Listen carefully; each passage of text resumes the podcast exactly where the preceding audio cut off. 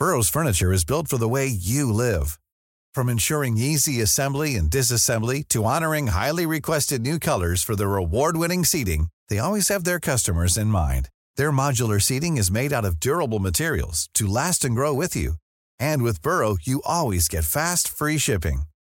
Get up to 60% off during Burrow's Memorial Day sale at burrow.com slash ACAST. That's burrow.com slash ACAST. burrow.com slash ACAST. Bonsoir à tous, ravi de vous retrouver sur euh, CNews pour Soir Info Week-end en compagnie à mes côtés de Rachel Flore Pardo, avocate. Euh, bonsoir, euh, bonsoir. bonsoir maître, bonsoir Raphaël Starville également journaliste, bonsoir. Elliot Maman, vous êtes chroniqueur politique et Joseph Touvenel également avec nous, journaliste. Bonsoir. Mon cher Joseph, dans l'actualité de ce euh, samedi soir, le salon de l'agriculture qui se prépare déjà à fermer ses portes. Il reste encore la journée de demain, mais déjà l'heure est au bilan et pour de nombreux secteurs du monde paysan, il est entaché par l'échec des négociations avec euh, le gouvernement. Nous écouterons notamment le témoignage d'un éleveur de Gironde. Il est revenu auprès de nos journalistes sur ces trois semaines de vives contestations agricoles. Le VAR met en place une nouvelle stratégie pour lutter contre le trafic de drogue. L'objectif est d'interdire les dealers de séjourner dans la ville de hier. Comment la préfecture compte s'y prendre? Une telle mesure peut-elle être efficace dans la lutte contre le narcobanditisme? On en débat dans Soir Info. Et puis des Jeux Olympiques sous haute euh, sécurité, le préfet de police de Paris a dressé le contour des nouvelles règles de circulation qui seront mises en place pendant la compétition. Vous verrez en fin d'émission le sujet qui, j'en suis sûr, fera très plaisir aux franciliens qui nous regardent. Et puis 148e jour de détention pour les otages détenus par l'organisation terroriste du Hamas dans la bande de Gaza. Trois de ces otages sont français. Ils se nomment Ofer, Orion et Oad. Nous pensons euh, à tous ces otages ce soir et à leurs familles. Nous demandons une fois de plus leur libération immédiate et sans condition. Et cette question à présent, l'État hébreu est-il prêt pour une trêve avec le Hamas. C'est ce que semble assurer un haut responsable américain. Israël a plus ou moins accepté un accord de trêve à Gaza, a-t-il déclaré, précisant que la balle était désormais dans le camp du Hamas. Il s'agirait toujours, selon ce responsable, d'un cessez-le-feu de six semaines qui pourrait commencer aujourd'hui à Gaza. On peut donc imaginer demain ou peut-être durant, enfin, le week-end, en début de semaine. Et encore, ça paraît mal parti. Hein. Euh, si le Hamas acceptait donc de libérer une catégorie bien définie d'otages vulnérables, hein. c'est ce que dit ce, responsable américain. Alors avec nous pour en parler, Jacques Hutzinger, qui est, alors on me dit qu'il n'est pas là. On est en train d'essayer de le joindre, ancien ambassadeur de France en, Israël, qui va nous rejoindre euh, dans quelques instants. Un contexte extrêmement tendu. Raphaël Steinville, on l'annonçait hier, le Hamas accuse l'armée israélienne d'avoir tué 115 personnes en tirant sur une foule qui se ruait sur des camions d'aide humanitaire. On a vu que la version rapportée euh, euh, par Tsal était quelque peu différente. Est-ce que dans ce contexte, cet accord a selon vous une chance d'aller au bout? Bah, on le voit, c'est compliqué. Et lorsque un responsable américain nous explique qu'Israël a plus ou moins accepté un accord euh, de trêve avec sous condition qu'un certain nombre d'otages soient libérés, il faut voir le temps que cela peut prendre parce que euh, le Hamas, euh, la, dispersion euh, des, otages dans la bande de Gaza, qui ne sont pas forcément tous aux mains des mêmes mouvements terroristes, rend compliqué. Il y a ces discussions qui ont lieu entre Doha, l'Égypte.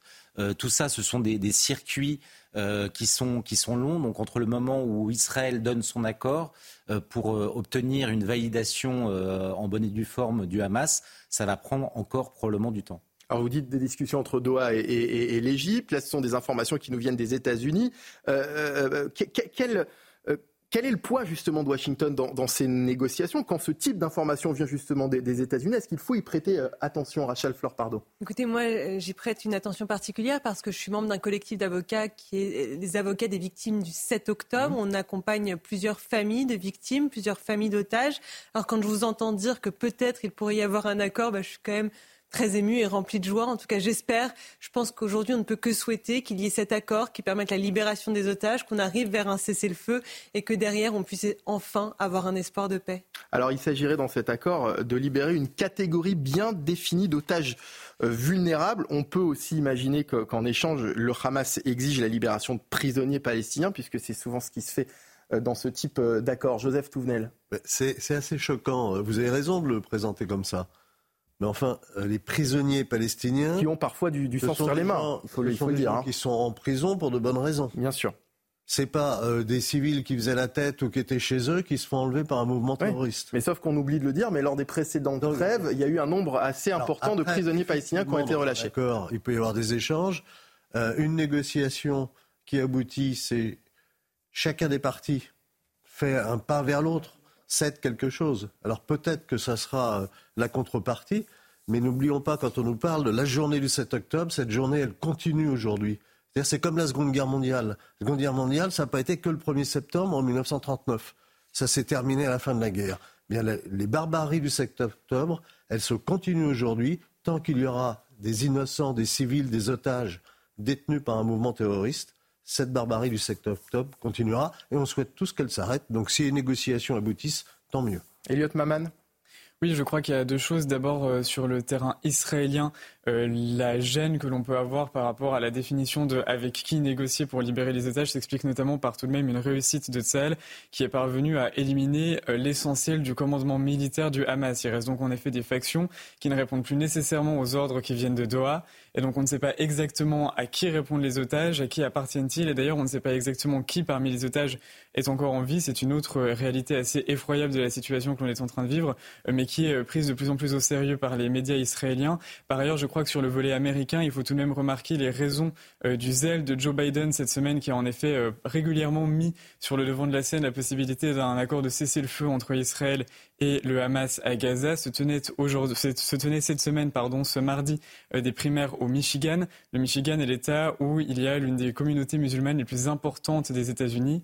Et donc, si Joe Biden a particulièrement insisté, notamment sur la corrélation entre le Ramadan qui commence le 11 mars et la nécessité de, de, de convenir d'un cessez-le-feu euh, très prochain à Gaza, c'est notamment parce qu'il comprend bien qu'il y a une sphère démographique de l'électorat du Parti démocrate qui était en train de lui échapper et que ses positions, notamment sur la question du conflit au Moyen-Orient, pouvaient précisément lui faire défaut. Allez, on va donc euh, retrouver euh, euh, Jacques Hutzinger. on a réussi à rétablir la liaison qui est avec nous, ancien ambassadeur de France en Israël. Bonsoir, merci d'être en direct ce soir sur CNews. on parlait donc de, cette, de cet accord avec ce contexte qui reste extrêmement tendu, Monsieur Hutzinger. Est-ce que dans ce contexte, cet accord a selon vous une chance d'aller au bout? Oui, je pense que oui mais ça peut toujours capoter au dernier moment. Et pourquoi? Je pense que oui. Parce que les deux adversaires, Israël comme le Hamas, tous les deux ont un intérêt fort à conclure un accord avant le ramadan, c'est-à-dire avant le 10 mars.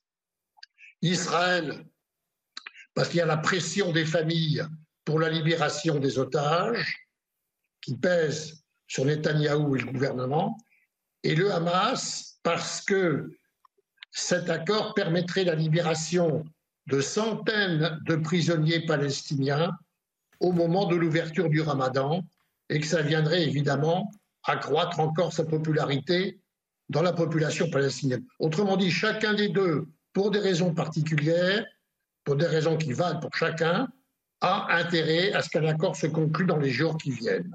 Alors, dernièrement, on avait appris qu'un accord de ce type avait, euh, euh, vous l'avez dit, hein, capoté aussi euh, en raison justement de la libération de ce nombre très important de, prisonniers palestiniens. Et on, peut comprendre aussi la, frilosité d'Israël quant à ces libérations. Pourquoi est-ce que là, ça, fonctionnerait plus que, les fois précédentes? Parce que ça a fonctionné. Vous savez, il y a déjà eu un accord fin novembre, début décembre qui a tenu 15 jours euh, et qui a permis la libération d'une euh, quarantaine d'otages israéliens et de quelques centaines de prisonniers palestiniens. Ils peuvent s'entendre sur un accord du même type, c'est-à-dire un accord limité, qui permettrait la libération d'une partie des otages israéliens, une quarantaine, les femmes, les enfants, les, les malades, les blessés, et quelques centaines, pas plus, de prisonniers palestiniens. Ça serait un accord partiel avec une durée de cessez-le-feu limitée. Jacques Hutzinger, c'est une information qui nous vient des États-Unis, d'un haut responsable américain. Euh, quel est le poids aujourd'hui de, Washington dans, ces négociations? Ah ben, Actuellement, le poids de Washington est extrêmement important. Washington pèse auprès des deux États arabes que sont le Qatar et l'Égypte pour qu'ils obtiennent du Hamas cet accord de cessez-le-feu, libération des otages. Donc il y a une, une détermination de Biden et de l'administration américaine qui est extrêmement forte parce qu'ils pensent qu'à partir de cet accord, ensuite, le jour d'après de l'accord, il pourra se dérouler tout un processus sur lequel les Américains sont en train de travailler. Maintenant, les Américains ne sont plus tout puissants comme ils l'étaient avant.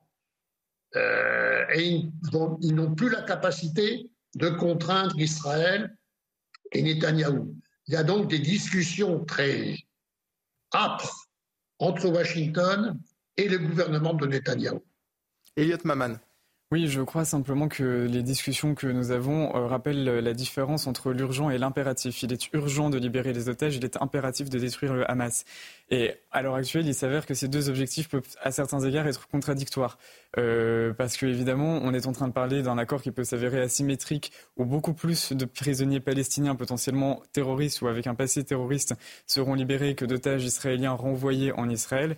Et euh, là, il y a quand même une, forme de dichotomie euh, qui est absolument tragique et, qu'il nous faut euh, parvenir à interpréter. J'avais pas de questions particulières. oui, mais, mais Jacques Hunsinger peut, peut réagir à, votre, à vos propos, à votre remarque, Yot Maman. Bah écoutez, dans, dans la relation complexe et ambiguë qu'il y a eu entre le Hamas et Israël depuis maintenant une vingtaine d'années, voire plus, euh, une dizaine d'accords se sont conclus entre le Hamas et Israël euh, pour des cessez-le-feu et pour des libérations d'otages. Rappelez-vous la libération du soldat Shalit euh, en, 2007, 2006-2007. Shalit a été libéré contre un millier de prisonniers palestiniens, dont Sinwar, qui est le chef du Hamas de Gaza actuel. Donc c'est une c'est euh, en Israël, les otages sont sacrés et on fera tout pour libérer les otages, quel qu'en soit le prix. Ça fait partie de leur histoire. Joseph Tounel?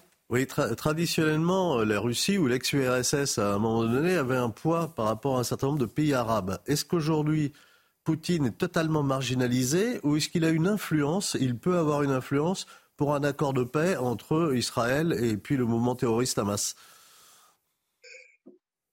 Poutine euh, va recevoir ce week-end, il les a invités, toutes les factions palestiniennes à Moscou.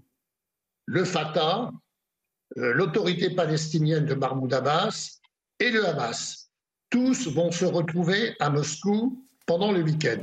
Cela veut signifier que la Russie garde une influence sur la région et sur le conflit. C'est le seul pays qui puisse actuellement rassembler chez lui, inviter chez lui toutes les factions palestiniennes. Maintenant, cela ne veut pas dire que la Russie soit la puissance qui pourra obtenir euh, un accord de paix.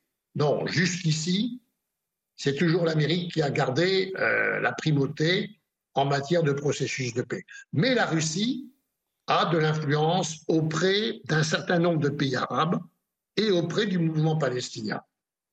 Euh, Jacques Hutzinger, quels sont les, enjeux? On parle d'une trêve aujourd'hui qui pourrait durer six semaines. Quels sont les enjeux d'une trêve de six semaines? D'abord, sur le plan humanitaire, évidemment, et puis aussi sur le plan euh, militaire. Elliot Maman évoquait l'impératif, finalement, de, détruire aujourd'hui euh, le, mouvement terroriste. Quels sont les risques d'une trêve aussi longue, hein, soit-elle, six semaines pour, pour, euh, pour Tsahal et pour, euh, Israël il, faut, relativiser les choses. Une trêve de six semaines serait, je dirais, dans, l'intérêt des deux armées en présence. L'armée israélienne, Tsahal, elle-même souhaiterait qu'il y ait une trêve parce qu'elle doit se réorganiser par rapport aux quatre mois de combat qui viennent d'avoir lieu. Et il y a des mobilisations de réservistes, il y a des entretiens de matériel, il y a toute une série d'éléments logistiques qui fait qu'une trêve lui permettrait de se réadapter et de se préparer le jour venu à, euh, comment dire, à une opération militaire finale. Voyez Donc l'armée israélienne n'est pas contre une trêve. Quant euh, aux brigades du Hamas qui demeurent, euh, à peu près une brigade et demie, effectivement, cette trêve lui permettrait également de se réorganiser. Mais ça ne serait pas décisif. Euh, si les combats doivent reprendre dans six semaines, ils reprendront. Et à un moment ou à un autre, chacun le sait bien, euh, l'armée israélienne, si elle va jusqu'au bout de ses combats ça, à Rafah, l'emporterait. Mais ce qui peut se passer, c'est que pendant ces six semaines, la pression internationale, la pression américaine, la pression des pays arabes conduisent à ce que, euh, au bout des six semaines, eh ben, hmm. les combats ne reprennent pas. Merci beaucoup Jacques Hunsinger euh, d'avoir été avec nous ce soir. Je rappelle que vous êtes ancien ambassadeur de, de France euh, en Israël. Elliot Maman, vous souhaitiez ajouter quelque chose? Oui, simplement, il est vrai qu'il y a un impératif aussi économique pour Israël. On rappelle qu'il y a de nombreux réservistes qui sont en ce moment déployés sur le terrain. Donc ces réservistes sont d'une part payés euh, par l'État israélien, mais par ailleurs, ils ne travaillent pas. Donc il y a quand même un problème économique qui se pose euh, et qui explique euh, aussi la volonté évidente de certains Israéliens de parvenir à trouver une forme d'accalmie de, dans les combats. Néanmoins, je ne suis pas certain que cela soit tout à fait souhaitable pour tout le monde. On a vu que depuis quelques jours, le Hamas et d'autres entités terroristes depuis Gaza reprenaient des tirs de roquettes sur Israël. Alors on est loin des salves d'une centaine de roquettes qui pouvaient être tirées avant la guerre. C'est plutôt quatre ou cinq roquettes isolé, néanmoins, c'est hmm. quand même un signal des organisations terroristes qui veulent dire on a toujours de quoi faire. Et s'il y avait euh, une trêve, peut-être pourrait-elle par ailleurs euh, retrouver d'autres armes, enfin se réarmer euh, détenir davantage de munitions qui pourraient précisément menacer la sécurité d'Israël. Donc il y a vraiment deux objectifs contradictoires. Rachel Flore, pardon, un dernier mot sur ce oui, sujet? Oui, je veux juste rappeler, comme vous l'avez fait au début, que ça fait 148 jours que plus maintenant de 130 otages, je crois, sont encore aux mains du Hamas. Parmi eux, il y a trois Français, il y a aussi euh, des femmes, il y a aussi euh, euh, des personnes âgées, des personnes vulnérables. Et je crois qu'on doit faire vraiment de leur libération une priorité absolue si on veut aboutir à un cessez-le-feu et à la paix derrière. Et vous avez raison d'insister de, sur ce point, Raphaël? Non, effectivement, il faut suivre toutes ces évolutions avec avec beaucoup d'angoisse et d'espoir, parce qu'effectivement, il y a la vie de, de, ces otages qui est en jeu. Et donc, on, on est impatient de, voir se concrétiser euh, effectivement un, accord pour, euh, pour, ces otages et les familles de hmm. ces otages. On évoquait euh, il y a quelques instants la pression américaine, également les États-Unis qui se sont fait remarquer hier par l'intermédiaire de, leur président, Joe Biden. Je ne sais pas si vous avez vu ces, images. Joe Biden qui a commis une, une nouvelle maladresse, disons, en confondant Gaza avec l'Ukraine. Je vous propose de regarder ces images. And we need to do more, and the United States will do more. In the coming days, we're going to join with our friends in Jordan and others in providing airdrops of, of uh, additional food and supplies into Ukraine and seek to continue to open up other avenues into Ukraine, including the possibility of a Marine corridor to deliver large amounts of uh, humanitarian assistance. Alors il le dit deux fois, hein. je ne sais pas si vous avez remarqué. Il, Giorgia Meloni qui est à côté de lui ne relève pas tout de suite. La deuxième fois, elle tourne quand même la tête. Elle se dit qu'il y, a, quelque chose d'un peu euh, euh, étrange. Le problème, c'est que ça commence à, devenir un peu euh, régulier. Ça va devenir problématique, Joseph Tounel. Je pense que c'est déjà problématique parce que là, on le voit régulièrement quand c'est public. imaginez dans la vie de tous les jours ce qui pose un problème pour celui qui est la chef de, le chef de l'État de la première puissance mondiale aujourd'hui. Moi, c'est un peu inquiétant. Hmm. Et, puis, il veut se représenter aux élections. Et on a l'impression que les élections américaines, ça va être un concours de vieillards un peu cacochime, ce qui n'est pas non plus une bonne nouvelle en, soi. Enfin, aux Américains de régler leurs problèmes. Euh, Franchement, euh, on serait à la place de Joe Biden. S'il ne se rend pas compte, son entourage veut lui dire euh, Joe, arrête. Elliot Mamam, vous me rappeliez euh, pendant l'extrait qu'on vient, qu'on vient de voir que le président américain avait confondu le président égyptien avec le président mexicain à l'époque. Il avait dit qu'il avait eu d'intéressantes conversations avec El-Sisi du Mexique. donc c'est quand même très problématique. Et en effet, la question que les Américains se posent, du moins que la presse conservatrice aux États-Unis se pose, c'est qui est véritablement au pouvoir. parce qu'on voit bien qu'en l'état, Joe Biden n'est pas en mesure de gouverner véritablement le et d'être le commandant en chef des armées américaines. et donc il y a un véritable sujet. Et ce qui est intéressant, c'est qu'on met généralement la focalisation sur la question de l'âge. Mais en réalité, ce n'est pas tant l'âge qui pose problème que les capacités. Il y a beaucoup de personnes qui ont 80 ans comme euh, Joe Biden, euh, il a un tout petit peu plus, euh, et qui serait tout à fait en mesure de gouverner, de siéger dans un parlement, etc. On a plein d'exemples. Mais en l'occurrence, on a manifestement un problème spécifique à Joe Biden. Et donc, ce qui pourrait se passer par la suite, vous savez bien que du moment qu'on élit un président américain, s'il devait avoir une vacance du pouvoir au cours de son mandat, il n'y a pas de nouvelle élection, c'est le vice-président qui prend le relais. Et la presse conservatrice explique qu'en en, réalité, euh, on nous prépare simplement une euh, élection non avouée de Kamala Harris qui, euh, au bout de quelques mois, serait contrainte de prendre le relais de Joe Biden, qui manifestement ne serait plus en mesure de présider les États-Unis. Alors pourquoi, comment, après tout ça, les, démocrates persistent à vouloir le présenter à sa réélection? Oui, alors c'est d'autant plus amusant que euh, précisément je, parlais des primaires qui ont lieu. Donc euh, il y a d'autres candidats, il y a des dissidents au sein du Parti euh, démocrate, mais la, DNC, donc la, Commission démocrate nationale, cherche à faire taire ces candidats qui par exemple ont été privés de débats sur les grandes chaînes du câble. Il n'y a pas eu de débat entre démocrates sur CNN, etc. parce que le Parti démocrate, l'establishment du Parti démocrate, pour le dire vite, s'y opposait. et pourtant, précisément, dans certains électorats précis, euh, il y avait un problème et ça s'est manifesté au Michigan cette semaine puisque euh, certains dissidents ont dit mais Joe Biden euh, n'est pas le candidat qui nous convient, néanmoins on veut rester dans le giron démocrate, donc il s'agirait de voter blanc. Et voter blanc dans une primaire, c'est quand même un signal assez particulier envoyé par des électeurs à la base du parti. Euh, normalement, on a quand même un choix, on, enfin on s'exprime, on revendique son affiliation partisane au cours d'une primaire, et là, ils ont voté blanc. Et donc on voit en effet qu'il y a une véritable déconnexion entre la base du Parti démocrate et son establishment. Ce qui est quand même assez drôle, c'est que pendant des années, les démocrates expliquaient que la grande différence avec les républicains, c'est qu'eux, étaient le parti de la jeunesse. Mmh. Hmm. Et les Républicains étaient le parti de l'ancienneté et du vieux monde. En 2019, il avait aussi euh, raconté qu'il avait eu une discussion très intéressante, qu'il avait eu une rencontre très intéressante avec François Mitterrand. Donc c'est sûr que Raphaël Steinville. Oui, non, mais ce qui est certain, c'est que ces, absences de Joe Biden ne datent pas d'aujourd'hui. Euh, déjà, lors de la précédente campagne présidentielle, c'était l'un des arguments de campagne euh, de Donald Trump pour tenter d'affaiblir son adversaire. Euh, et que ça, se poursuit encore aujourd'hui. Mais ce qui est sidérant dans ce, dans ce paysage, cette configuration, c'est que on s'aperçoit que malgré tout, euh, les jeux ne sont pas encore faits. C'est-à-dire que dans les sondages, certes, aujourd'hui, euh, Donald Trump l'emporterait face à un, Joe Biden affaibli. Je crois dans les deux il a deux points d'avance en moyenne dans les, dans les sondages face à Joe Biden.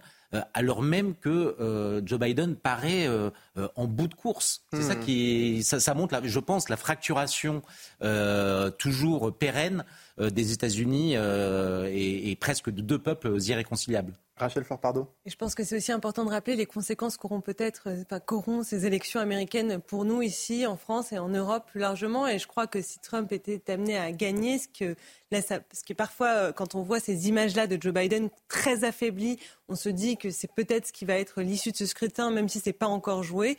Eh bien, quelles seront les conséquences avec l'OTAN vis-à-vis de la Russie? Est-ce hmm. que les États-Unis seront un soutien demain?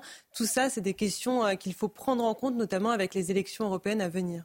C'est vrai qu'on soit d'un côté ou de l'autre, finalement, on a quand même un sentiment que, euh, en termes de choix de candidats, il y, a, un truc, quoi. C'est assez restreint, Joseph Touvenel. Je suis très content de ne pas avoir à voter aux États-Unis. Grande satisfaction. On verra ce que ça sera en France pour les prochaines présidentielles. Mais c'est vrai que ce. Même si c'est pas du, c'est pas du tout le même système que chez nous, hein. c'est le système des grands électeurs. Donc ça, c'est pas, on a un système qui s'ouvre à plus de candidats, même s'il est quand même relativement fermé, euh, plus qu'au début de la Ve République.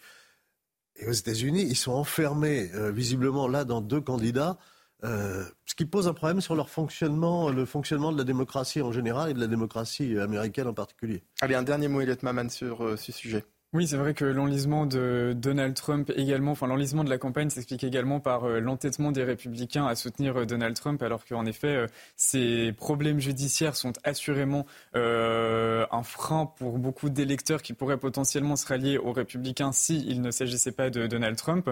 Et par ailleurs, il y a quand même une remise en cause du bipartisme, alors évidemment à modérer, parce que je ne pense pas que le bipartisme va s'éteindre immédiatement aux États-Unis, mais simplement on voit bien que dans la primaire républicaine, Nikki Haley, qui est l'opposante à Donald Trump se maintient aux alentours de 20-30%. Donc le parti n'est pas totalement unifié autour de Donald Trump, bien qu'il euh, puisse euh, manifestement l'emporter. Il a fait le grand chelem jusqu'à présent. Hein. Oui, exactement. Mais enfin, il y a quand même 30% de personnes qui votent pour Nikki Haley. et du côté démocrate, comme je le disais, il y a aussi d'importantes préoccupations qui, qui s'expriment à l'encontre de l'état mental de, Joe Biden.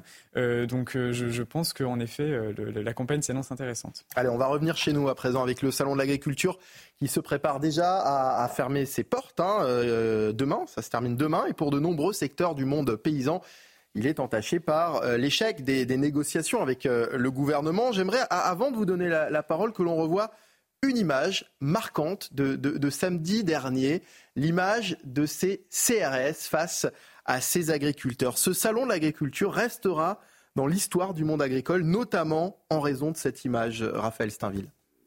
Alors, il y a déjà eu d'autres images euh, euh, assez désastreuses du Salon de l'agriculture. On se souvient de l'accueil de, François Hollande en, 2016 qui avait été très largement chahuté. Mais c'est vrai que cette année, euh, en raison de, cette crise existentielle que traverse l'agriculture, les, agriculteurs étaient vraiment les nerfs à vif, d'autant plus à vif que la veille de la présence d'Emmanuel Macron dans le salon, il avait eu cette idée très hasardeuse de vouloir euh, réunir euh, à la fois euh, les représentants syndicaux des agriculteurs et des mouvements écologistes radicaux, ceux-là même qui détruisaient les bassines dont avaient besoin des, agriculteurs. Il avait dit que ce n'était pas lui, Raphaël, attention.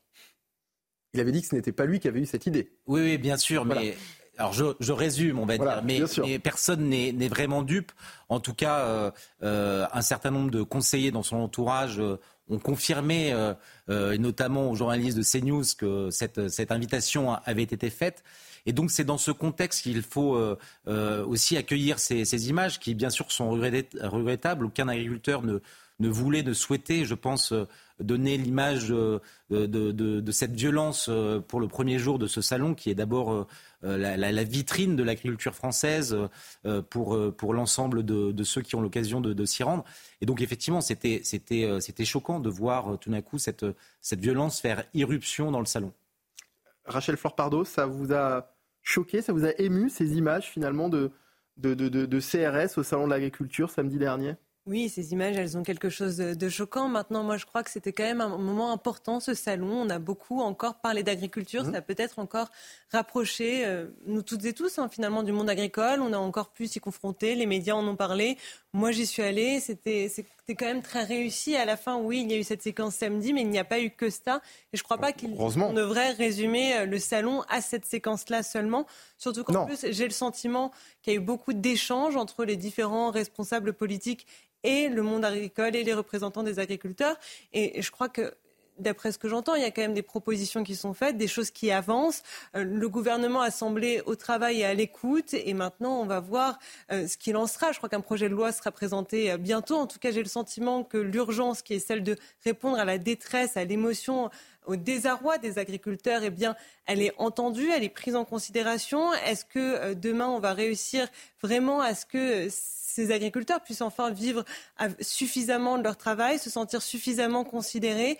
Eh bien, je l'espère. En tout cas, je vois qu'il y a des choses qui sont mises en place et j'entends aussi certains agriculteurs et certains représentants de syndicats agricoles dire qu'ils sont satisfaits de la façon dont les choses avancent. Vous avez raison d'avancer le, côté euh, positif. Moi, j'en profite aussi pour euh, remercier les équipes de CNews, les reporters qui se sont euh, succédés durant cette semaine porte de Versailles au Salon de l'agriculture et qui euh, au contact des agriculteurs tout au long de cette semaine. Effectivement, on, a vu de, belles initiatives des, agriculteurs euh, heureux, passionnés par leur métier et, qui se sont également exprimés euh, sur notre antenne. Joseph Touvenel. Oui, moi j'ai noté les grands absents.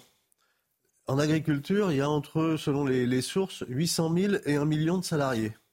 On n'entend jamais parler des syndicats de salariés ils, étaient présents au salon, Bien certains sûr. avaient des stands. Le gouvernement les a jamais reçus, leur demande rien, comme si ce n'était pas aussi leur avenir. Un million de personnes. Je trouve ça extraordinaire.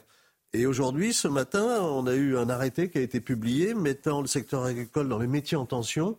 Ça veut dire qu'on euh, va pouvoir faire venir euh, en masse des gens qui viennent hors de l'Union européenne pour travailler chez nous. Peut-être qu'on en a besoin, mais en tout cas, il y a quelque chose qui est sûr, c'est que ça va faire les, salaires à la baisse de ces personnels-là. Près d'un million de personnes. Et là, plus personne ne parle de la valeur travail. C'est-à-dire que ce sont des travaux souvent difficiles qui doivent être payés correctement, Ils doivent permettre de vivre. C'est un sujet dont on n'entend pas parler. Un million de personnes, un million de travailleurs. Moi, je suis assez étonné que ça passe comme ça.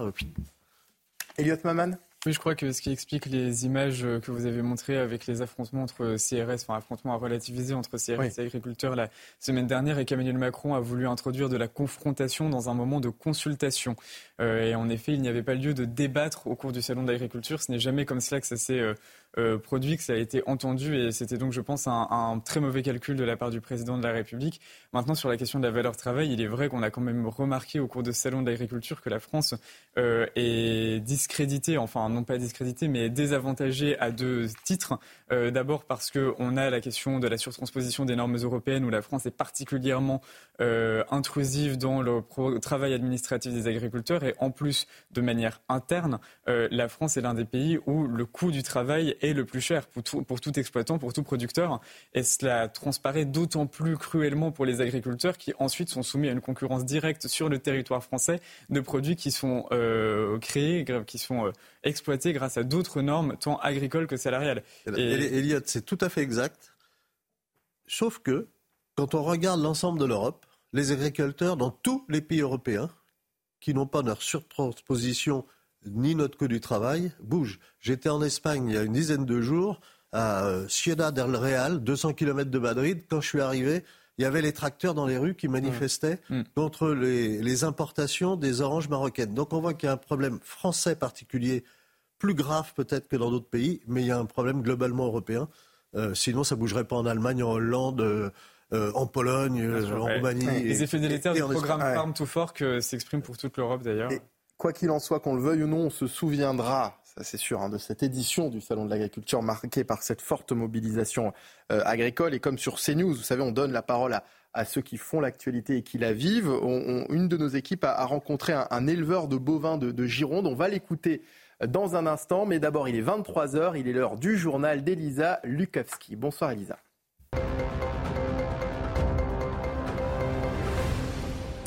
Vous venez d'en parler, hein, alors que le Salon de l'agriculture ferme ses portes demain. L'heure est au bilan, 60e édition marquée par les mobilisations et un bilan très mitigé hein, pour les exposants, car les agriculteurs, toujours en colère, ont multiplié les actions ces derniers jours, notamment pour eux. Les négociations avec le gouvernement sont un échec. Écoutez cette agricultrice qui était présente sur le salon. Déjà qu'ils nous donnent les coûts de production déjà. Quand on voit qu'un supermarché, je ne sais même pas combien c'est le litre de lait, et nous qu'on le vend que 43 centimes le litre, entier en plus. Euh, on est content parce que je vous ai dit, euh, avec euh, notre blanc-bleu, une vache suitée avec son veau, on a fait troisième, et on a un taureau basadé, on a fait deuxième. Alors un nouvel acte antisémite. On l'a appris ce soir. Hein. Un sexagénaire qui sortait d'une synagogue a été agressé hier soir. Cet homme a été frappé et traité de sale juif. L'agression a eu lieu dans le 20e arrondissement de Paris. L'auteur, un homme, a pris la fuite à pied. Le ministre de l'Intérieur, Gérald Darmanin, a parlé d'un acte inqualifiable. L'Allemagne enquête sur euh, une très grave fuite au sein de l'armée. Annonce d'Olaf Scholz, le chancelier allemand. Une porte-parole du ministère de la Défense allemand a de son côté confirmé qu'une conversation secrète de l'armée de l'air concernant la guerre en Ukraine avait été interceptée. L'heure est grave en Allemagne, comme l'a rappelé le chancelier. On écoute. Ce qui a été rapporté est une affaire très sérieuse. Et par conséquent, elle fera l'objet d'une enquête très attentive, très intensive et très rapide. C'est nécessaire. Merci beaucoup Elisa, on vous retrouve dans 30 minutes, c'est ça, hein, pour un, un nouveau point sur l'actualité. À tout à l'heure. C'est News au contact des agriculteurs durant toute cette semaine de salon. Une de nos équipes a rencontré un éleveur de bovins de Gironde. Il est revenu sur ces trois semaines de vives contestations agricoles. C'est un sujet d'Antoine Estève. Cette ferme en Gironde accueille une centaine de bêtes, des blondes d'Aquitaine, une race à viande très prisée. Vincent Monchani aime son métier mais il redoute un effondrement du modèle agricole français. Il faut vraiment qu'il y ait une prise de conscience et euh, qu'on réforme sur le fond notre façon de produire et surtout notre façon d'importer les produits qui ne correspondent pas à nos règles de production. Cet éleveur qui passe sa vie au travail évoque notamment la viande venue d'autres pays de l'Union européenne, entre 40 et 50% moins chère que celle produite en France. Avec les grandes manifestations récentes, les éleveurs ont l'impression d'avoir été entendus, mais ils constatent que les réformes annoncées ne sont pas à la hauteur. Pour moi, à l'heure actuelle, les propositions qui ont été faites, c'est pas qu'elles sont bonnes ou mauvaises, mais euh, il n'y a pas de fond dessus. C'est des pansements en disant ben, on va vous donner un peu la taxe GNR, on vous donne un peu ça, on vous donne un peu ça, mais on s'attaque pas au vrai problème qui est du prix, par exemple. Euh, on fait un prix. À l'heure actuelle, la fixation du prix en agriculture est descendante, c'est-à-dire qu'on sait à combien on peut le vendre aux consommateurs, chacun prend sa marge et on voit combien ça arrive chez le producteur. Le producteur qui se retrouve souvent avec quelques centaines d'euros pour vivre chaque mois et payer ses charges fixes. Aujourd'hui, il faut avoir la passion chevillée au corps pour s'installer dans l'agriculture. Euh, peut-être que quand les assiettes sont vides, seront vides en France, on va commencer à se gratter la tête parce que ben, tant qu'on produit ce qu'on mange, on est sûr de l'avoir. On a vu avec le Covid que ben, il y a eu quelques petits problèmes. Donc, euh, je pense qu'il serait temps que tout le monde se réfléchisse à ça avant qu'on n'ait plus rien en France. Vincent Monchani reste optimiste malgré tout. Il affirme travailler pour les générations futures. Il cherche des solutions pour gagner un peu mieux sa vie comme la vente directe par exemple, qui lui permet de dégager quelques bénéfices sans intermédiaire, directement du producteur au consommateur. Raphaël, une réaction après ce, témoignage qui est intéressant finalement, parce que ce que dit ce, monsieur, c'est que ce n'est pas un problème qui concerne uniquement les, agriculteurs, c'est un problème qui nous concerne tous, parce que demain, évidemment, si on, ne produit plus, si on n'a plus rien euh, dans nos assiettes, on sera tous, euh, on sera tous dans le même bateau. Oui, vous avez raison, et ça me fait penser parce qu'il y, a quelques jours, je suis tombé euh, non pas sur un agriculteur, mais un restaurateur qui euh, me confiait que les difficultés de, que vivent aussi ces, personnes euh, qui ne peuvent pas forcément manifester comme ont pu le faire les, agriculteurs, qui sont aussi confrontés à une, une une administration tatillonne, mmh. des factures toujours plus importantes, des coûts euh, euh, de, de, de, production parce que l'énergie, on n'en parle pas euh, suffisamment peut-être, mais continue d'atteindre des, des, des, records pour, pour ceux qui, qui, qui consomment énormément d'énergie et, et, qui me confessait vraiment les difficultés de sa profession. Et donc je pense que ce que l'on vit, de, ce que l'on voit de manière très visible est très très oui, très frappante avec euh, les agriculteurs. Je pense que plein de professions, plein de Français ressentent ces, difficultés, bien sûr, de manière particulièrement euh, euh, criante avec, avec le, monde agricole. Mais la vérité, c'est que la France va mal. La France va très très mal. Oui, et comme je le disais aussi, moi je, me souviens, parce que lors des, des, blocages qu'il qui, qui, y a eu le mois dernier sur les autoroutes, moi je me souviens d'un message moi, qui m'a beaucoup marqué de, de, protestation, de contestation. Notre fin sera votre fin. ils ont raison. Il y a le problème de la souveraineté alimentaire qui n'est est pas anecdotique. C'est-à-dire la capacité de nourrir son peuple. Qu'un pays puisse nourrir son propre peuple. Mais euh, au-delà de ça, au-delà de l'agriculture, on est dans la mondialisation. C'est euh, ni bien ni mal en soi, c'est comment elle est construite. il se trouve que on a accepté, nous acceptons, nos gouvernements, de jouer une partie en n'ayant pas la même règle du jeu que les autres on, a, euh, on subit au niveau social, au niveau environnemental et au niveau fiscal, on a des règles du jeu qui sont beaucoup plus difficiles pour tous les producteurs, que ce soit dans l'industrie, que ce soit dans le commerce, que ce soit dans l'agriculture, que nos concurrents. Comment peut-on faire? Imaginez que vous êtes, vous adorez la lessive, vous gagnez au loto et vous dites tiens, je vais construire une usine pour fabriquer de la lessive. Vous la mettez où? En France? Ou même je reste dans l'Union européenne, vous la mettez en Bulgarie, où fiscalement rien, euh, socialement pas grand-chose, et pour les règles environnementales, il n'y a rien non plus.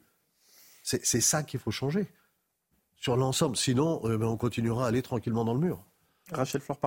Oui, moi je crois que cette crise, elle a aussi été un moment important pour nous éduquer un peu plus sur en fait euh, ce qu'est l'agriculture et l'importance aussi d'être un peu citoyen dans la façon dont on s'alimente. Hmm. Je crois que ça a eu ce bénéfice-là aussi. Et je crois que s'il y a quelque chose qu'on a aussi peut-être compris, en tout cas moi c'est ce que j'ai entendu, c'est l'importance de l'Europe pour aider les agriculteurs à travers la PAC, mais aussi parce que la France, évidemment, est une puissance exportatrice. On exporte une partie euh, de ce qu'on produit, notamment nos agriculteurs exportent. Et je crois que ceux, et notamment, je pense évidemment au Rassemblement national, à Jordan Bardella, qui aiment opposer Europe et agriculteurs, se trompent. Et c'est aussi ça, ces temps de débat qui ont eu lieu grâce à cette crise. Ça a permis de rappeler combien l'Europe est importante aussi pour le monde agricole. Elliot Maman Oui, je crois que l'une des réussites de la mobilisation des agriculteurs est d'être parvenu à montrer que leur mobilisation n'était pas sectorielle, mais qu'elle servait l'intérêt général.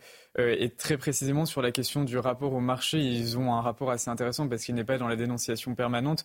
J'ai quand même l'impression que de manière générale, ils ne croient pas trop au marché unique, qui d'ailleurs de fait n'existe pas puisqu'on n'est pas tous soumis aux mêmes règles. Donc à partir de ce moment-là, il n'y a pas de marché unique et qu'ils aimeraient plutôt que les accords se fassent de manière bilatérale, précisément pour pouvoir garantir notamment la question des fameuses clauses miroirs, c'est-à-dire euh, de s'assurer que l'on ne mette pas en concurrence deux produits qui n'ont pas été produits selon les mêmes normes, et donc arrivent évidemment avec euh, des coûts de production euh, différents sur pourtant un marché de vente qui est commun.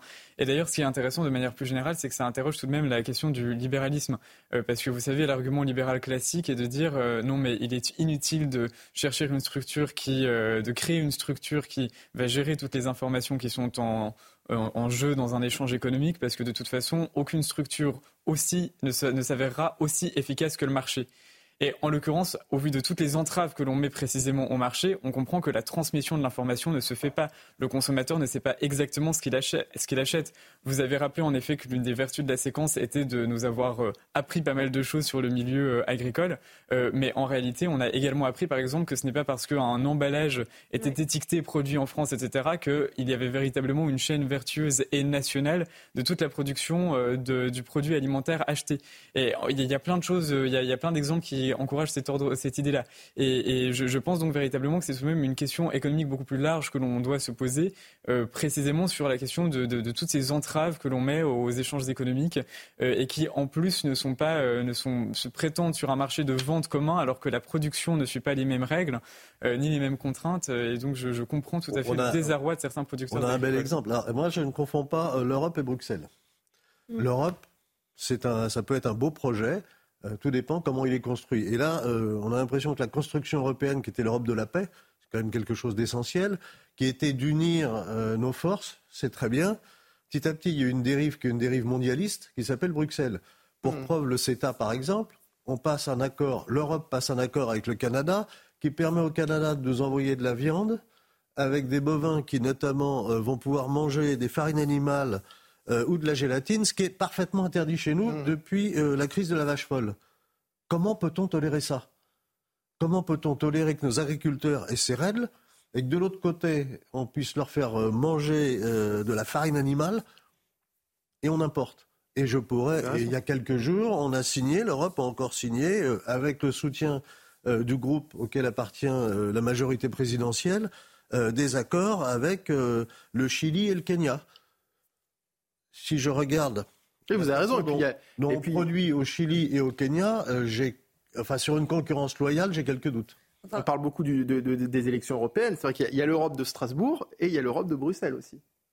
Oui. Avec le Parlement. peut-être que euh, ces élections européennes sera l'occasion de mettre les choses au, clair. La, candidate de la majorité présidentielle pour l'Europe, elle a déclaré euh, on est à un moment charnière de notre histoire. Et je crois qu'elle a raison. Mhm. Les peuples vont pouvoir choisir entre l'Europe des nations et euh, l'Europe fédérale qu'elle défend. Hmm. Moi, je crois que c'est un véritable choix. Les Français s'étaient prononcés par un référendum et les démocrates qui l'ont gouverne n'ont rien voulu savoir. Euh, mais là, on a un espèce de deuxième référendum. Est-ce qu'on fait une Europe des nations ou est-ce qu'on fait une Europe fédérale, une Europe mondialiste? Elle a dit précisément que ces élections seraient historiques pour, euh, pour l'Europe. Rachel Florpardo. Oui, je crois aussi que ces élections seront historiques. simplement pour revenir sur cet accord avec le, le Chili, il a été encouragé en effet, notamment parce qu'il y avait là euh, des euh, respects de standards environnementaux qui étaient euh, sur lesquels il y avait justement des points d'accord, et aussi parce qu'il est question d'importation et de lithium que produit le Chili, dont on a besoin pour notamment réindustrialiser la France. S'agissant par contre du Mercosur, je veux quand même rappeler que par contre, parce qu'il n'y avait pas cette réciprocité dans les engagements notamment de production, notamment dans les normes environnementales, et eh bien cet accord à ce stade n'a pas été conclu. Pour le Chili, vous me parlez des normes environnementales, elles sont très importantes. Moi, j'aimerais qu'on parle un peu des normes sociales. Et là, il n'y en a pas. Et ça intéresse personne. Et, ça touche quand même les hommes, les femmes, des travailleurs, des petites gens dont on n'entend jamais parler, qui sont exploités de façon indécente dans les campagnes chiliennes. Pour revenir sur. Vous, vous souhaitiez ajouter quelque chose? Non, moi, je souhaite ajouter que il y a une, quand même une différence et qu'on ne peut pas raconter euh, tout et n'importe quoi. Et je crois que c'est important qu'on se dise qu'on n'est pas. Euh, enfin voilà, la France n'est pas isolée du reste du monde et on peut avoir besoin d'autres pays qui hmm. produisent certaines choses et notamment du lithium dont on a besoin pour euh, construire un certain nombre d'outils. Je pense évidemment aux appareils électroniques, etc., qui vont permettre aussi d'avoir une réindustrialisation de la France. Alors pour revenir sur cette semaine de Salon de l'agriculture, elle a également été remarquable sur le plan politique, hein, n'est-ce pas, Elliot Maman, avec un nombre de séquences je pense notamment au camp présidentiel euh, assez, euh, assez remarquable de, notre président de la République. Raphaël Steinville faisait allusion tout à l'heure à l'épisode autour des, soulèvements de la Terre, hein, qui a précédé l'ouverture du, salon avec cette invitation et non-invitation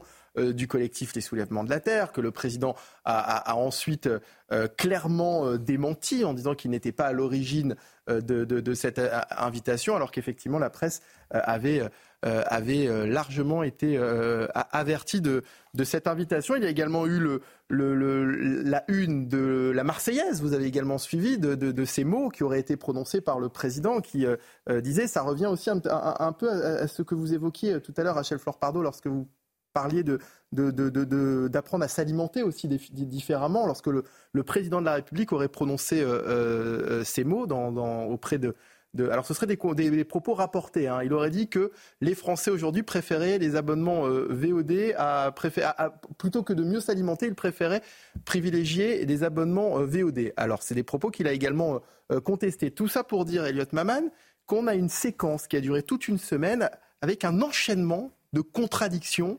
au niveau du camp présidentiel. Oui, c'est vrai, au niveau du camp présidentiel, les, contradictions se sont multipliées, mais également euh, dans, l'univers politique de manière générale, ce qui est intéressant, c'est que ce moment a été plutôt un moment d'exacerbation euh, des clivages.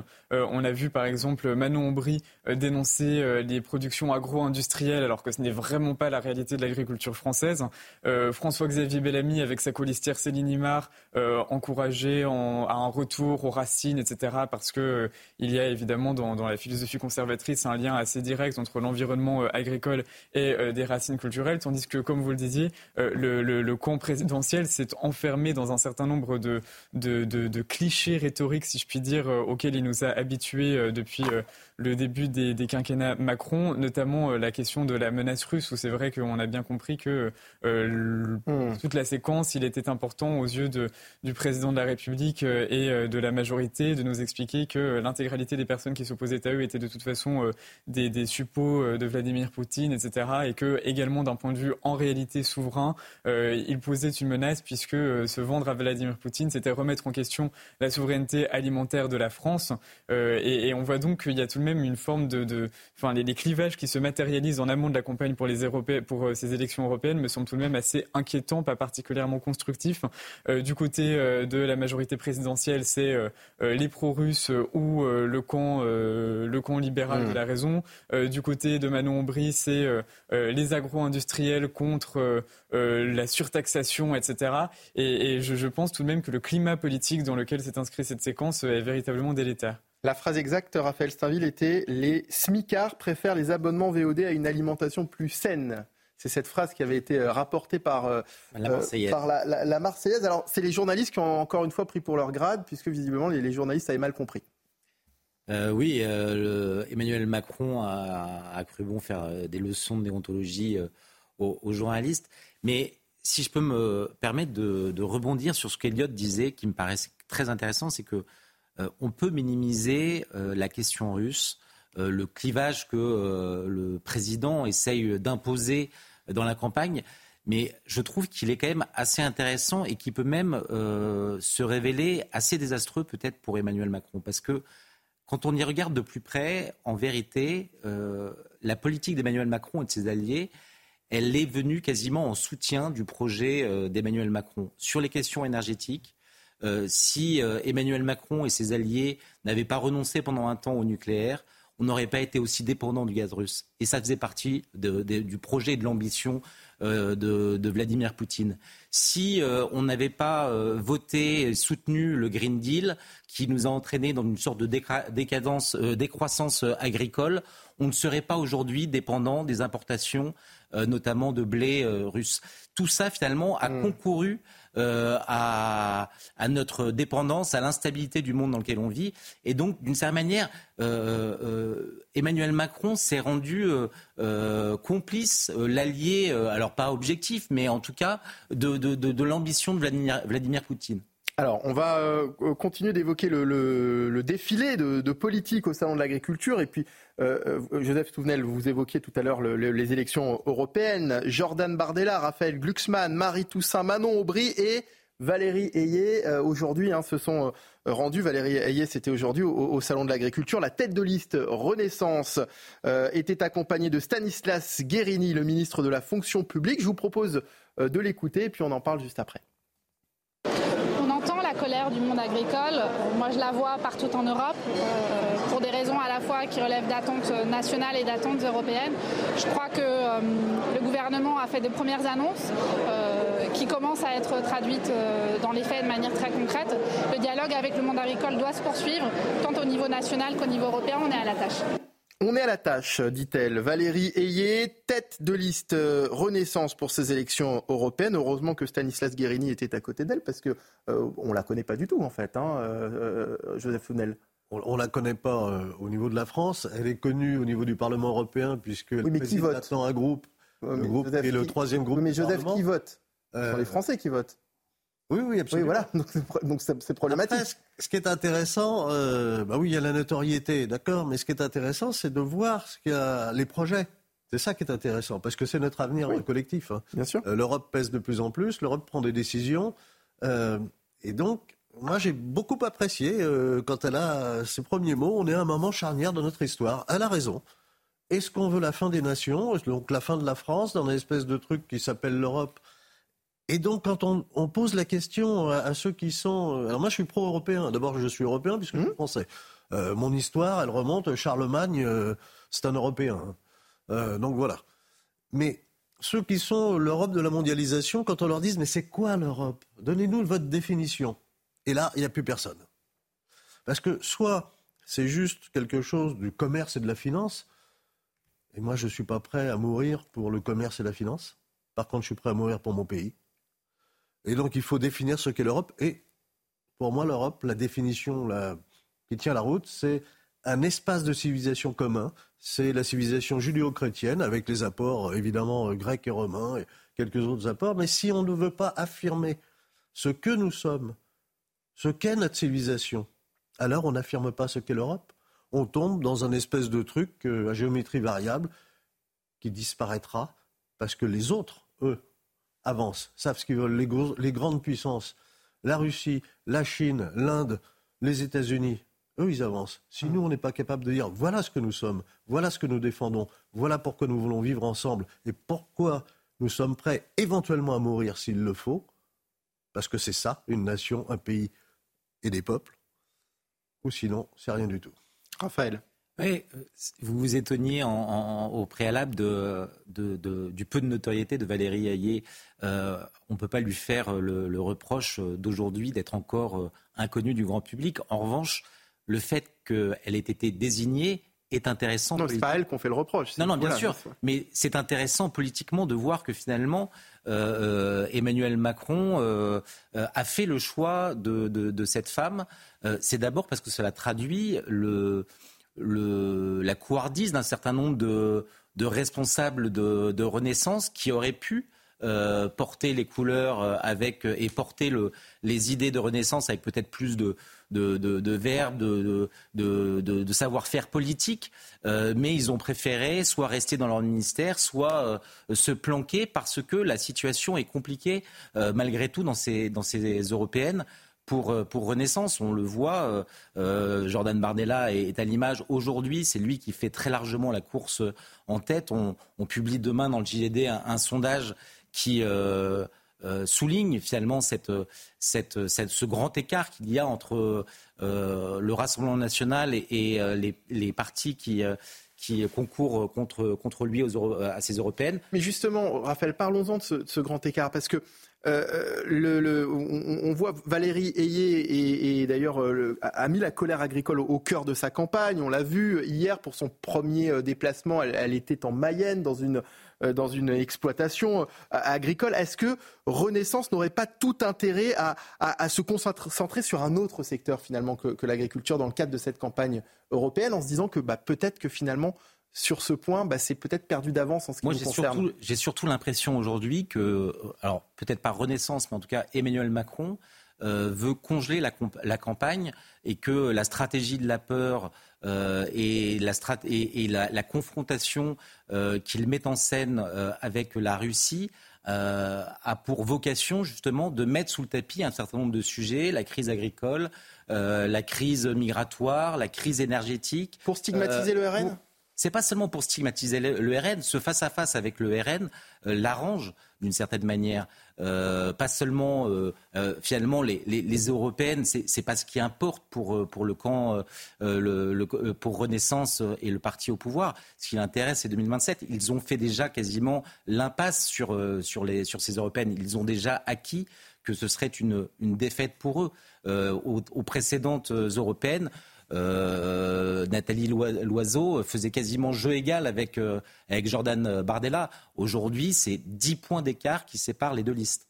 Rachel Oui, on parlait de Valérie Ayé il y a quelques instants en disant que c'était quelqu'un qui n'était pas connu du grand public. Moi, je trouve ça quand même plutôt positif de voir des nouveaux visages émergents politiques. Je trouve ça positif de voir des femmes prendre toute leur place dans la vie politique française. Mais Rachel Florpardo, on sait aussi que dans une élection, lorsque les, Français se déplacent aux, urnes, et on sait qu'en plus de ça, pour les européennes, c'est pas évident de passionner les, les Français euh, sur ce sujet. Le taux d'abstention est, à chaque fois assez euh, euh, important. Donc, lorsqu'on met quelqu'un qui n'est pas connu du grand public, c'est quand même prendre un risque.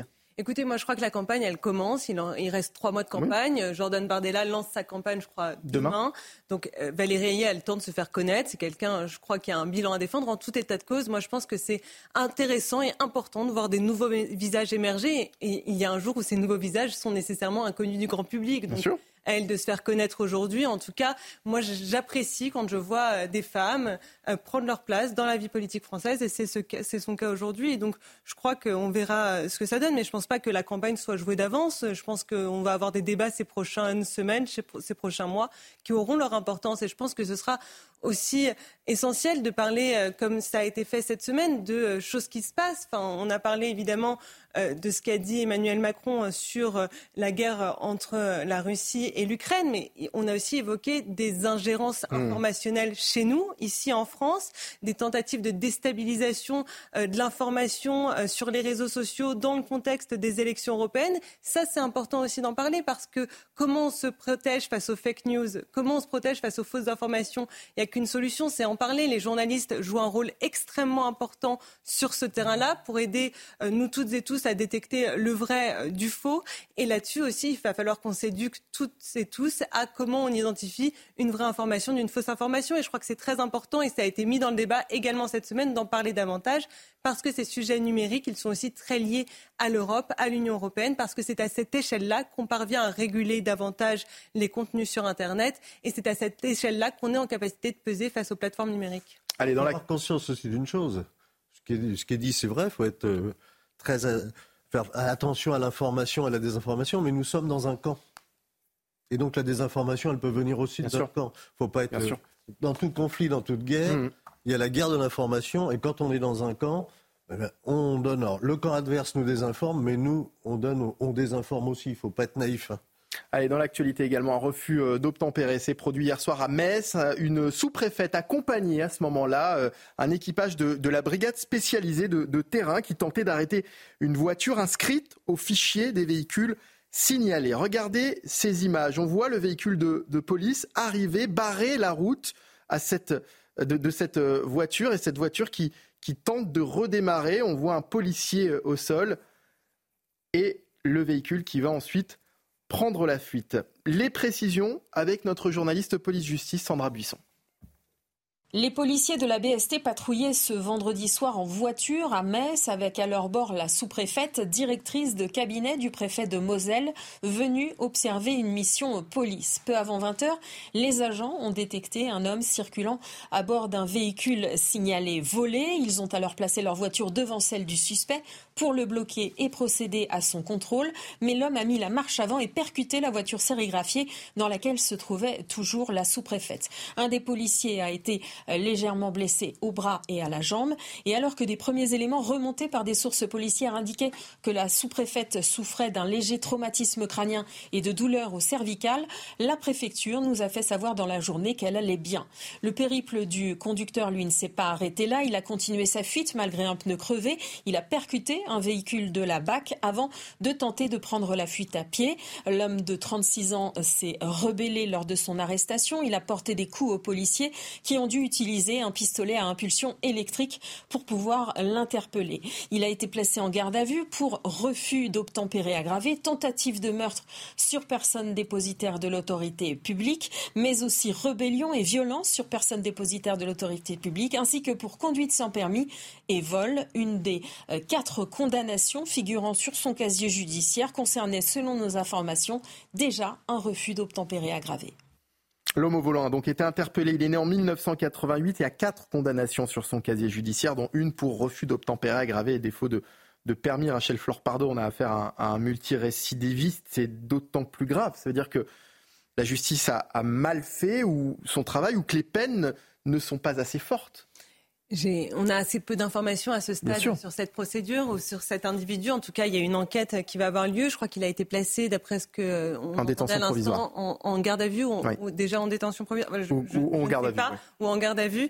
Euh, donc les, tout, ce sera l'occasion de faire toute la lumière sur cette affaire. En tout état de cause, en effet, il y a encore un sujet de récidive en France. Il n'y a peut-être pas peut-être parfois que le temps de la justice ne passe pas suffisamment, peut-être que les audiences parfois vont un peu trop vite et qu'il n'y a pas suffisamment de pédagogie, peut-être aussi que derrière, on n'accompagne pas suffisamment à la réinsertion. Tout ça, euh, c'est des questions qui se posent de façon très générale. Je ne parle pas forcément de ce dossier en particulier parce que, évidemment, on manque d'éléments, mais c'est des questions, évidemment, qui se posent quand on parle... C'est pas un problème de peine, selon vous, qui serait Potentiellement, mais on ne sait pas euh, à quoi il a été condamné. La peine, elle est individualisée. Il faut essayer de trouver la meilleure peine, à la fois la peine qui permette de dissuader, mais aussi la peine qui, derrière, ne coupe pas complètement l'individu de la société pour permettre ensuite une réinsertion. C'est très important, cette étape de la réinsertion. Si on veut qu'il y ait moins de récidives, il ne faut pas la négliger. Seulement, en effet, on est encore dans un moment où il y a une surpopulation carcérale, euh, notamment dans les maisons d'arrêt. Il y a toute une série de difficultés qui font qu'en fait, on a du mal à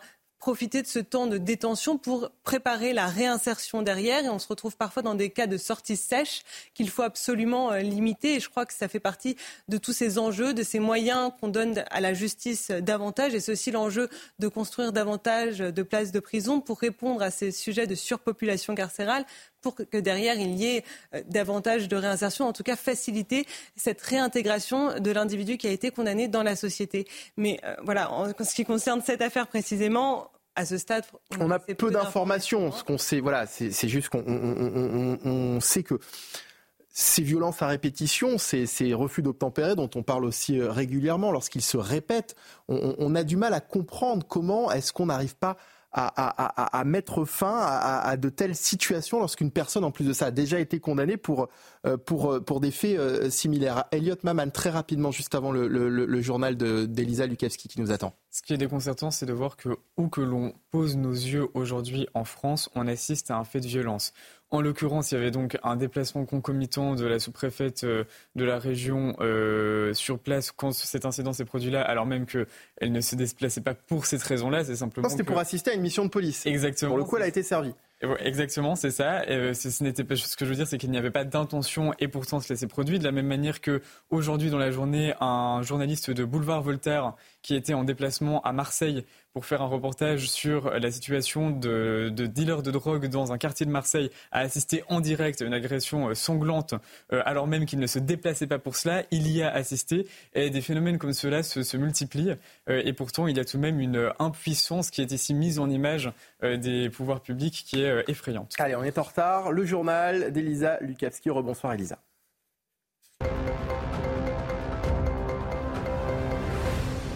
Un nouvel acte antisémite. On l'a appris ce soir. Un sexagénaire qui sortait euh, d'une synagogue a été agressé. Ça s'est passé hier. Cet homme a été euh, frappé, euh, coup de pied, coup de poing, traité de sale juif également. L'agression qui a eu lieu dans le 20e arrondissement de Paris. L'auteur, qui est un homme, a pris la fuite à pied. Le ministre de l'Intérieur, Gérald Darmanin, a parlé d'un acte inqualifiable. Les opérations Place Net se multiplient en France. Le Var met en place une nouvelle stratégie pour lutter contre le trafic de drogue. L'objectif est d'interdire les dealers de séjourner dans la ville de hier. Comment? Eh la préfecture compte-t-elle s'y prendre en interdisant aux personnes ayant un casier judiciaire lié au trafic de stupéfiants euh, de rester dans la ville? Un haut responsable américain affirme qu'Israël aurait accepté une trêve dans la guerre à Gaza. Il a précisé que désormais, je cite, la balle était dans le camp du Hamas pour qu'elle entre en vigueur. Un cessez-le-feu de six semaines pourrait commencer aujourd'hui à Gaza si le Hamas acceptait de libérer une catégorie bien définie d'otages euh, vulnérables, a précisé ce responsable américain. Les discussions se poursuivent pour sceller cet accord. Et puis un mot de sport avant de se quitter avec euh, le coup de chapeau qu'on fait à Hugo Humbert, le Français qui a remporté le tournoi de Dubaï, son sixième sacre en six finales disputées. Hugo Humbert qui a dominé le Kazakh Alexander Bublik, pardon, après avoir notamment battu euh, Andy Murray et Daniel Medvedev précédemment. Hugo Humbert qui sera 14e au classement mondial ce lundi, le meilleur classement de sa carrière. Merci beaucoup. Et oui, merci beaucoup Elisa et, belle soirée à vous. Les dealers marseillais interdits de séjour à hier. Le préfet du Var a pris un, un, arrêté cette semaine pour empêcher que hier ne devienne le terrain de jeu des narcotrafiquants. C'est une mesure inédite dans ce département. Je vous propose de regarder les détails de Godéric B et, euh, on décrypte ensemble juste après. Une initiative louable mais difficile à mettre en place. Pour éviter la déferlante des dealers marseillais dans le quartier des Rougières, hier, un arrêté préfectoral a été pris mardi.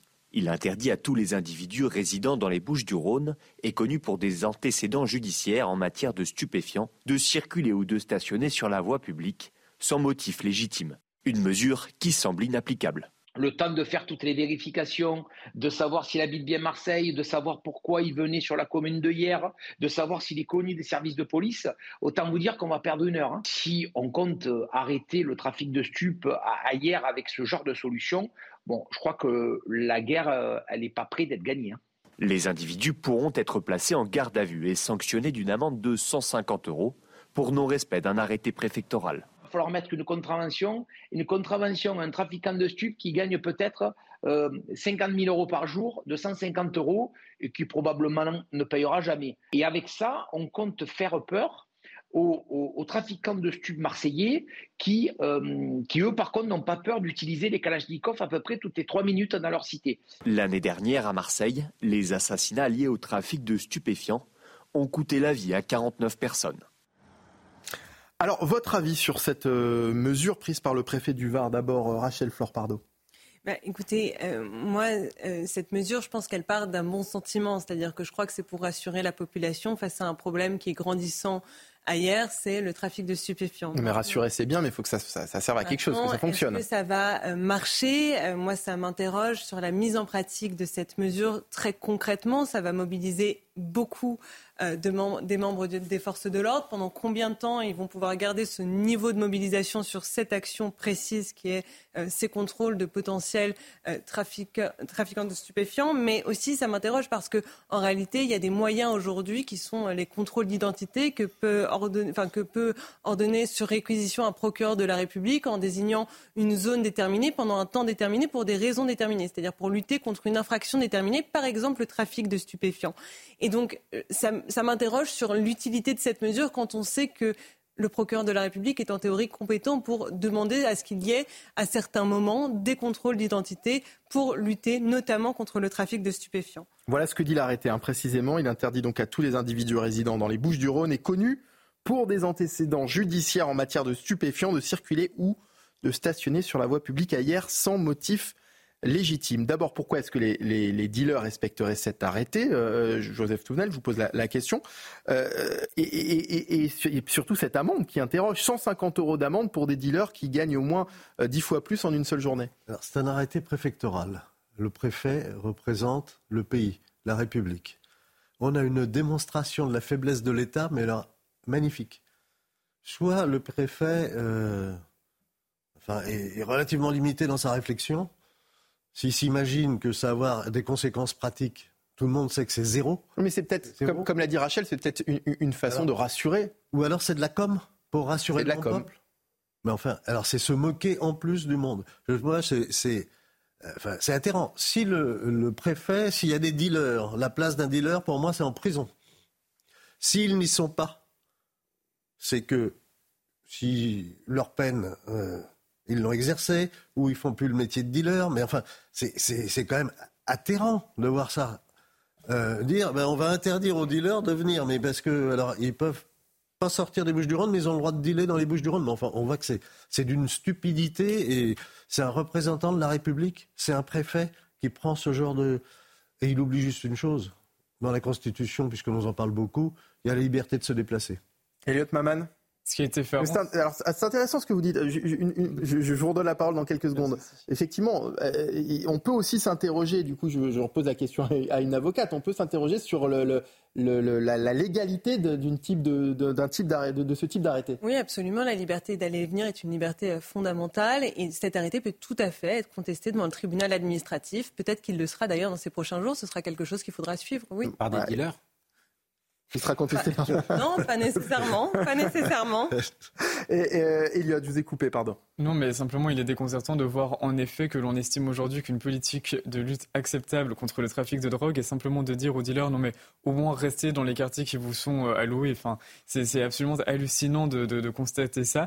Euh, et, et, par ailleurs, je, je, pense en effet que c'est une nouvelle manifestation de l'état de droit euh, que évidemment je ne remets pas en cause, mais qui parfois peut aussi servir euh, aux personnes qui s'attachent précisément à le déconstruire, parce qu'en l'occurrence, euh, d'une certaine manière, le levier d'action est précisément du côté des dealers qui vont pouvoir aller contester euh, sur la base d'une discrimination de leur liberté de se déplacer par rapport à, à, à cette, cette mesure-là. et par ailleurs, le, le, dans son arrêt, dans son arrêt, je crois que le préfet mentionnait l'impossibilité pour des dealers de se rendre s'ils n'avaient pas de motif légitime à stationner dans le, le, quartier. Mais enfin, précisément, il faut aussi euh, s'interroger euh, sur euh, ces scènes qui se multiplient dans certains quartiers français de, de, de, voitures qui se... Bien sûr. Exactement. on a envie de dire au préfet, gagner sa vie, c'est un motif légitime ou non? Alors là, on critique effectivement cette, euh, cet arrêté, cette mesure, mais alors que faire? Comment empêcher réellement les, narcotrafiquants de mener leur, business en, toute tranquillité? Écoutez ce que disait euh, dans Punchline euh, tout à l'heure Bruno Bartocchetti du syndicat de, de police unité SGP Sud qui lui évoquait l'exemple de l'Italie. Écoutez chez nos voisins italiens, déjà, ça a été une, cause nationale prioritaire. Et je n'ai pas le sentiment que ce soit le cas aujourd'hui en France. Après, je prends un, exemple en Italie où on a donné un statut bien plus important au repenti. Vous voyez, on doit, le procureur de Marseille a parlé du statut du repenti. Il va falloir justement protéger tous ceux qui pourraient aider la police pour faire tomber les trafics. Aujourd'hui, c'est largement insuffisant. Et puis les combattre aussi avec des réponses pénales adaptées. C'est une idée, ça, euh, selon vous, Raphaël Steinville, de de, s'inspirer de l'Italie, de ce, statut de, peut-être un statut de repenti à la française? C'est une idée qui avance puisque je crois que euh, Madame Sabrina Agusti-Roumache l'a évoqué elle-même, la ministre de, la Ville, euh, évoquant la possibilité de, donner un statut particulier aux, maires euh, de, ces dealers ou celles qui, qui, qui avaient accueilli euh, contre, contre des, espèces de, de, la drogue chez elles. Euh, oui, peut-être qu'il faut étudier ces, ces, possibilités. Mais ce qui, est, ce qui est quand même sidérant dans cette, euh, dans cette affaire, dans, ce, dans cet arrêté, euh, vous avez dit beaucoup de choses, c'est vraiment c'est UBS, mais c'est de voir à quel point ces trafics aujourd'hui gagnent euh, toute, toute, la, toute la France. Euh, et que de, la, que de Marseille aujourd'hui, c'est euh, à la fois l'arrière-pays, maintenant le, le Var.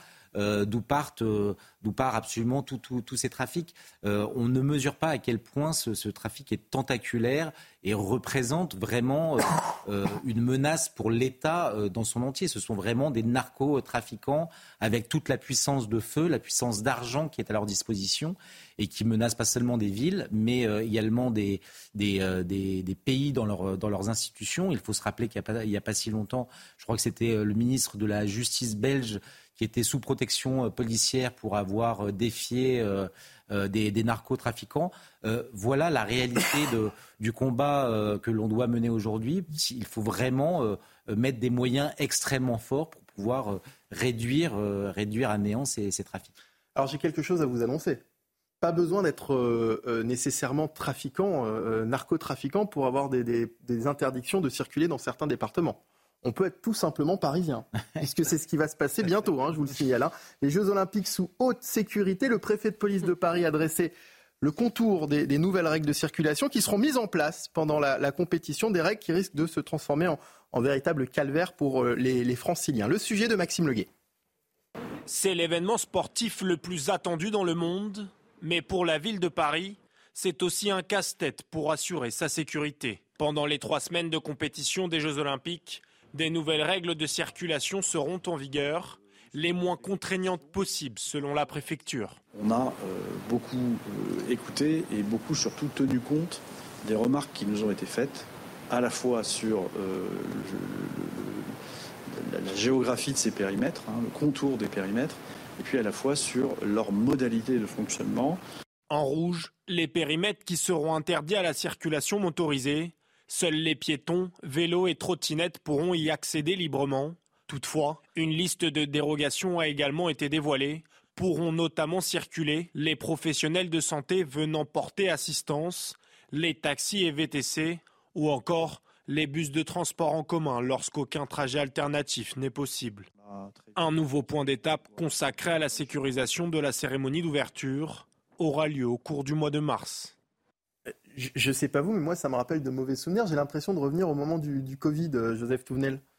Avec les laissés-passer, avec euh, les. On peut dire que le Covid, c'était pas, c'était pas prévisible. Les Jeux Olympiques, c'était quand même un peu prévisible. on a l'impression qu'il n'y a pas eu de réflexion euh, en amont. Qu'on a pris une décision, on se présentait, la ville de Paris. D'ailleurs, c'est pas la. Elle avait été retoquée déjà.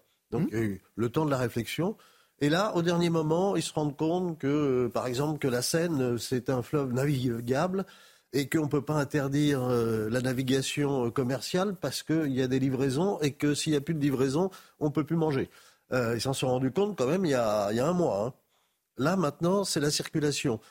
Et dans le, ce qui est prévu, c'est de dire à des salariés, vous restez chez vous, vous faites du télétravail. On demande aux Parisiens de quitter la capitale finalement pendant cette période. c'est un peu ça l'idée. Hein. Il y, a des gens qui peuvent pas, il y a des gens qui ont besoin de travailler et qui, peuvent, qui doivent travailler physiquement.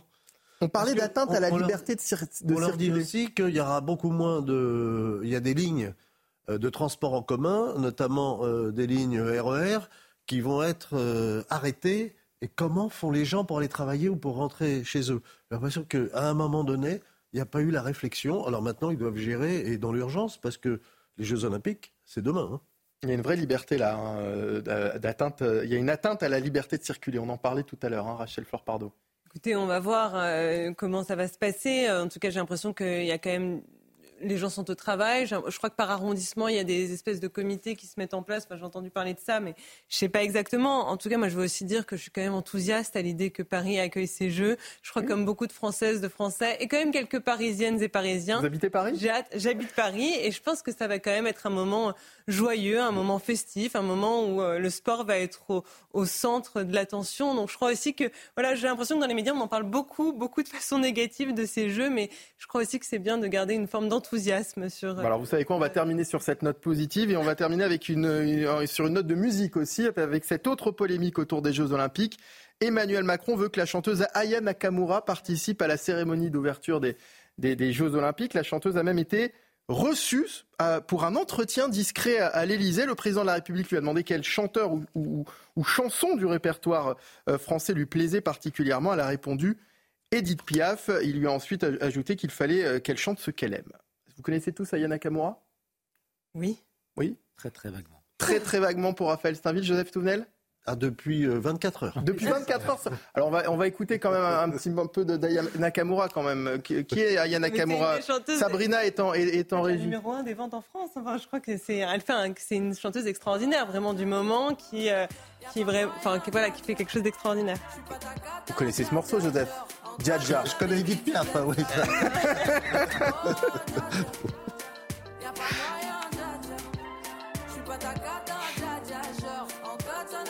mais c'est vrai que cette chanson est. Enfin voilà, Rachel a raison de signifier que c'est une des, plus grosses vendeuses de disques du pays, notamment avec ce titre. Après, on a un peu de mal à l'imaginer chanter Edith Piaf quand même, euh, Raphaël.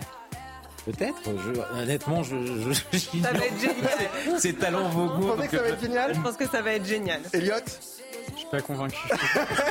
non, mais ça dit quand même quelque chose de l'état de la francophonie parce que je crois que c'est la chanteuse française la plus achetée à l'étranger. Oui. Et pourtant, au vu de la qualité euh, linguistique de ces chansons, on a quand même euh, de quoi s'inquiéter. Ah, ces chansons sont extraordinaires et je vous assure qu'elles vont mettre l'ambiance aux Jeux Olympiques. Bon, et eh ben on... la, la, traduction.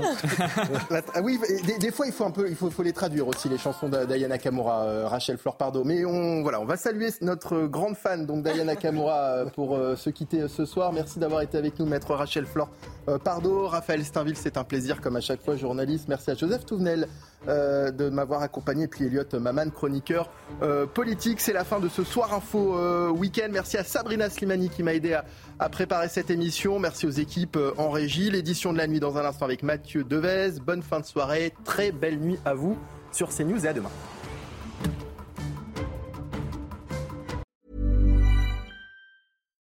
When you make decisions for your company, you look for the no-brainers. And if you have a lot of mailing to do, stamps.com is the ultimate no-brainer. It streamlines your processes to make your business more efficient, which makes you less busy.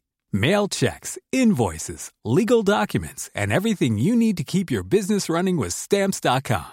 Seamlessly connect with every major marketplace and shopping cart. Schedule package pickups and see your cheapest and fastest shipping options from different carriers. With rates up to 89% off USPS and UPS rates. And with the Stamps.com mobile app you can take care of mailing and shipping wherever you are. Make the same no-brainer decision as over 1 million other businesses with stamps.com. Sign up with code program for a 4-week trial plus free postage and a free digital scale. No long-term commitments or contracts.